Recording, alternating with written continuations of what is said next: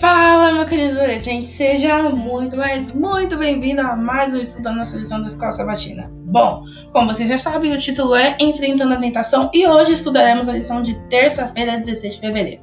Mas antes, vamos fazer uma oração. Oremos. Querido Pai que estás nos céus, muito obrigada porque nós sabemos que o Senhor está ao nosso lado acima de tudo.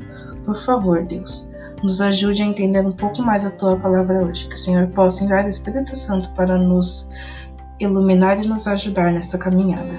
Perdoe os nossos pecados, e não é por amor de Cristo Jesus. Amém.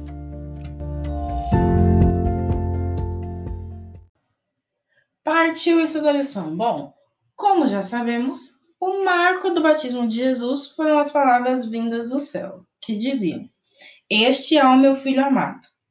Essas palavras de Deus serviam de testemunho e garantia da ligação de Cristo com o céu. E Satanás estava completamente disposto a fazer com que Jesus duvidasse das palavras, abalando assim a sua confiança no Pai e na sua missão.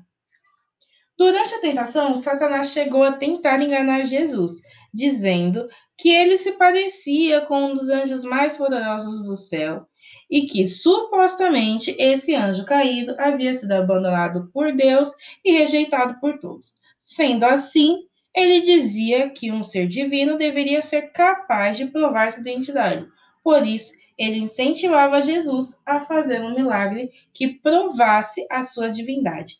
Mas Cristo não poderia usar seu poder em benefício próprio.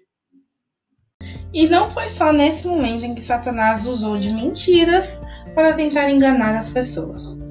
Logo que Adão e Eva pecaram, Satanás passou a dizer que Deus havia criado leis impossíveis de serem seguidas.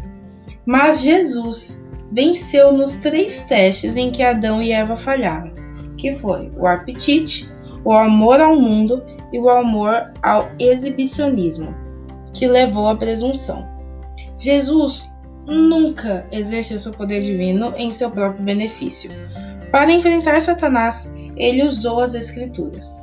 Por isso, lembre-se sempre: sua arma de guerra é a palavra de Deus.